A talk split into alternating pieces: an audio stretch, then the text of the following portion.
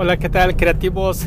Primero una disculpa porque voy manejando y seguro va a haber mucho ruido de fondo, pero creo que es necesario hacer el podcast así. Y como ustedes, si ya han escuchado algunos podcasts míos, la verdad no me, no me interesa mucho la parte de estar editando el audio.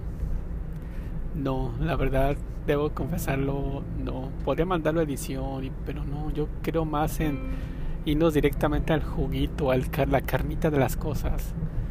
Tampoco quiere decir que voy a hacer un audio terrible. Este audio seguramente tiene un poquito de fondo de música que le voy a poner después en esta aplicación que uh, me encanta para grabar los, los podcasts. Se llama Anchor. Y les, les exhorto a que usen también Anchor. Bueno, les exhorto a que compartan su creatividad con un podcast. Como en este caso, lo que me encanta de los podcasts, que es que puedo escucharlos y grabarlos mientras voy manejando. Ahorita mismo voy manejando por un área que se conoce como la ciudad de Compton, en California. Y de hecho es donde vivo. No, no es una, no es la zona más lujosa del área de Los Ángeles para los que conocen Los Ángeles, pero yo vivo en una, en esta ciudad, se llama Compton eh, es, es, una ciudad bonita, tiene sus bemoles y es, uh, se puede decir que es una ciudad romántica en el sentido de las ciudades americanas, por, por decir el Bronx en Nueva York. Una similitud sería como Tepito de Ciudad de México o una cosa así, no sé, tal vez estoy diciendo disparates. Pero Google, uh, búsquenla en, en, el, en el Google Maps y bueno, yo creo que muchos de los que me escuchan seguramente saben de lo que, lo que significa la palabra Compton. Pero bueno, dejémoslo, dejémoslo allí. Ah, en, este, en este podcast que lo titulé Creatividad versus Producción, porque ayer tuve unas juntas virtuales con un cliente de hecho con dos clientes. Y hoy la mañana también tuve junta virtual con los clientes videollamada en especial en lo que estoy haciendo dos proyectos diferentes para dos obviamente dos clientes diferentes en lo que se antepone la producción contra la creatividad. Ya he hablado antes que en la industria de la moda hay un poquito margen para ser creativo porque se le tiene que dar prioridad a la, producción, a que algo, aunque se ve bien, pero que sea técnicamente reproducible en, en, producción. Entonces ese fue el caso. Ya hablé de que me rechazaron un diseño, diseño que a mí me encantó, que lo nombré Río, en honor al Río de Janeiro y al, Cristo Redentor o al Cristo Corcovado que está precisamente en Río de Janeiro. También ya comenté que es una ciudad que recientemente visité y que me encantó bueno, también Sao Paulo me enamoró. Y ese fue el caso de, de, que el diseño fue rechazado porque estaba bonito, pero no era, no es lo que es lo que, algo que se pueda vender muy fácil. Y entonces ahí es donde viene el que, aun y cuando seas muy creativo, es muy posible que tu diseño cumpla con todas las expectativas de creatividad y estética, pero comercialmente no, pueda tener, no va a tener éxito. Y no es porque tú lo decidas o no es porque lo decida el cliente, pero lo decide la industria en sí. Es, la, industria es, la industria es muy autoritaria. Y cuando digo la industria me refiero a los, a los consumidores. Nosotros yo mismo soy consumidor. Sin embargo, cuando estoy diseñando, no puedo diseñar lo que a mí me encanta. Podría, pero comercialmente no iba a ser un éxito. Entonces yo tengo que estar escuchando muy de cerca a mis clientes y tener esa retroalimentación en base a la información que me están dando. Y hoy en la, mañana, ayer en la mañana y hoy en la mañana también corroboré eso, corroboré, corroboré, disculpen, eso de que se primero está la producción antes que la creatividad. Suena cruel, pero así es. De hecho, hay una parte muy cruel que yo creo que es de la industria de la moda es cuando alguien está, está comprando, pongamos, una mujer está comprando un vestido, una falda, y cuando va al aparador dice, oh, está bonito. Entonces entra a la tienda y ya dentro de la tienda, la forma general, la gran parte de las tiendas, a excepción de las tiendas de, de, de lujo, tiene muchas variedades, muchos estilos diferentes de vestidos, inclusive un estilo de vestido puede tener muchos colores diferentes. Entonces eso da pie a que la, el consumidor no se decida rápido por una prenda de vestir. Y es muy cruel ver que una, por ejemplo, una mujer está eligiendo un vestido y dice, oh, me gusta, oh, este no me gusta. Y apenas le dio una fracción de segundo, no le dio oportunidad al, vestido para analizarlo. Y, no, y obviamente ella no sabe y no tiene por qué saber las horas de trabajo, de producción que tiene ese vestido. Y para hacer, decir simple y sencillamente, oh, no me gusta, es cruel, pero así es la industria. Es por eso que no es el cliente, no eres tú como creativo, pero quien que el dictador es la industria y así es.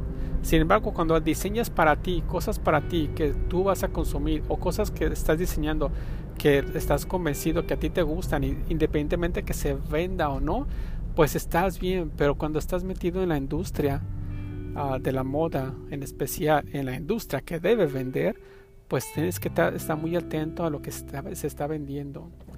Es cruel, pero así es. Sin embargo, obviamente uno como creativo tiene que dar su máximo esfuerzo para hacer el mejor producto. No necesariamente para que se pueda vender, pero también que estéticamente sea bonito y que sea atractivo, que sea bello.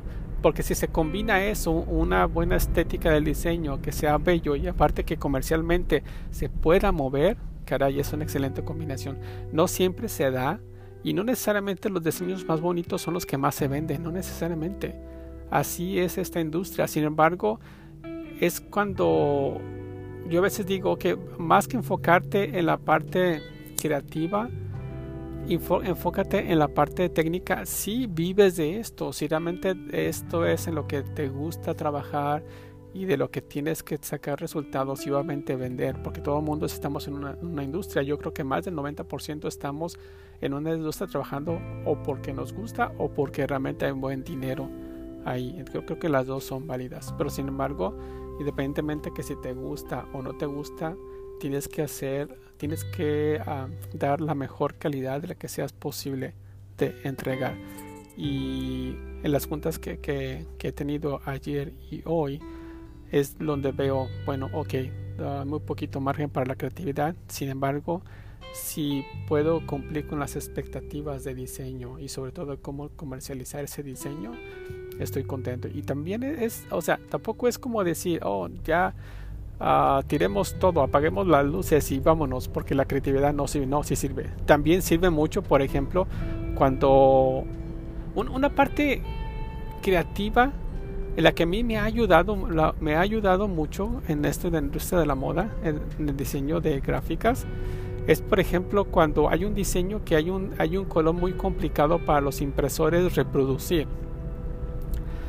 Y hay muchas horas, ah, hay veces que pasan horas y horas de trabajo y el color no se, no, no se puede aprobar porque no hay una apertura de los que aprueban la producción. Las personas que aprueban la producción son todo menos creativos.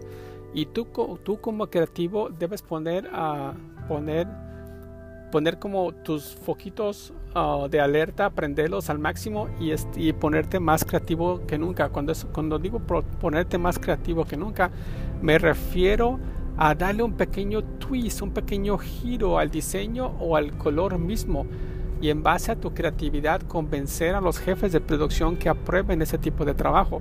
Porque yo siempre soy de la, he creído y soy de la idea de que si, por ejemplo, un color rojo que va a ir impreso en un diseño, si hay un poquito de variación en color, no es un motivo por el cual no se pueda vender el producto.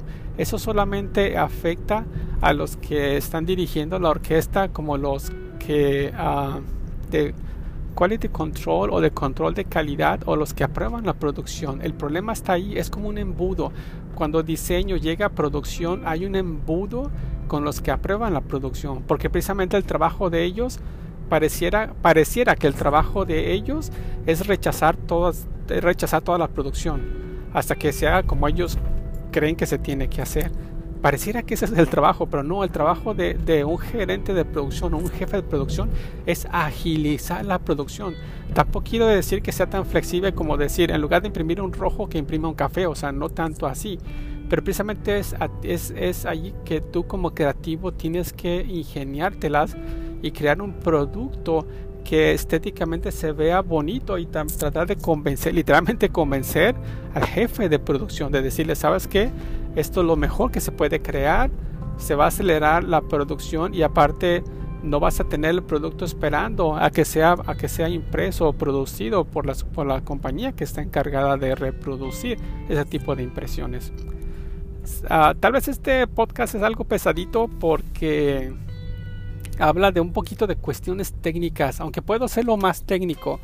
Si de repente me contactan vía Instagram y ah, me formulen preguntas a través de ahí de un, de un mensaje directo, de un DM, direct message, ah, puedo ampliar más en este, en este uh, en este tópico que es la producción y cómo se impone la producción sobre la creatividad. Sin embargo, cómo también sacar tus mejores armas creativas y poner imponerte tú sobre la producción.